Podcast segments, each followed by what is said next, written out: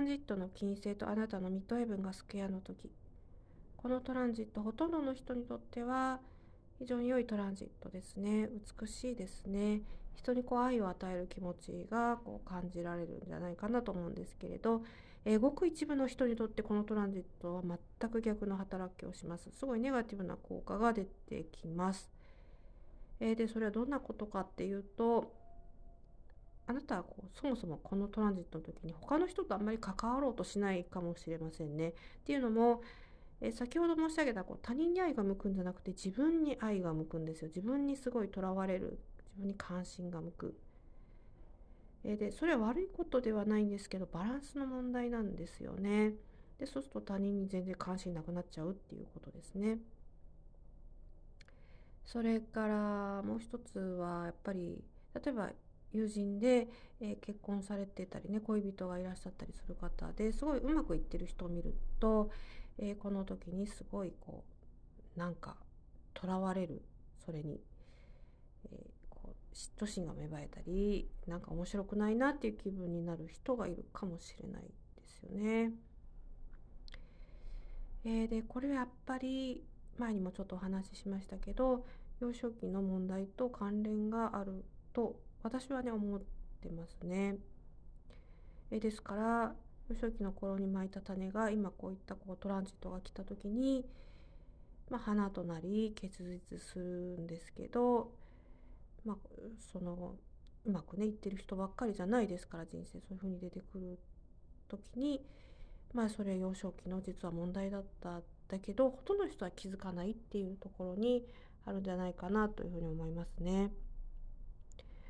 まあ、あるいはよくこう自己項っていう関係先生術で言いますけど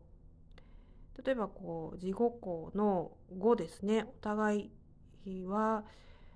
まあ獅子座乙女座そして天秤座さそり座、まあ、この4星座ぐらいの人なんですけど、まあ、やっぱりこう社会的にね何かこう認められたいっていうすごく欲求が結構ある人たちのグループだと思いますね。自分も、まあ、天秤座なのでそのグループに入りますけれどえだから例えばこのトランジットが来た時にえ何かその幼少期に受けた傷がもしかしてねあったりするとえ人をねえー、自分がその社会的欲求が満たせないのに人が例えばこう恋愛でうまくいってるのを見ると、えー、すごく傷ついちゃって嫉妬心が芽生えたりとかそういうことになってくるかもかもですよ、えー、知れませんねそういう分析も簡単に星座で、え、することもできるかなというふうにね思いますね。社会的欲求に応えるというのは結構厄介でして、え自分の本心と違っていても社会で認められれば、え俺ってこんなにやっぱすごいよねとか私って、まあ、やっぱ社会に認められてるもんねみたいなところで、えー、こ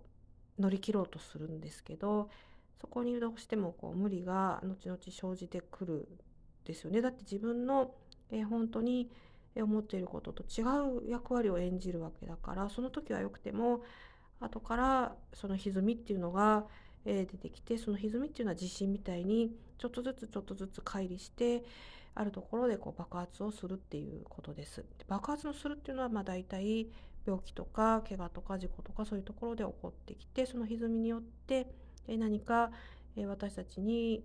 気づかせようとするのかもしれないですけど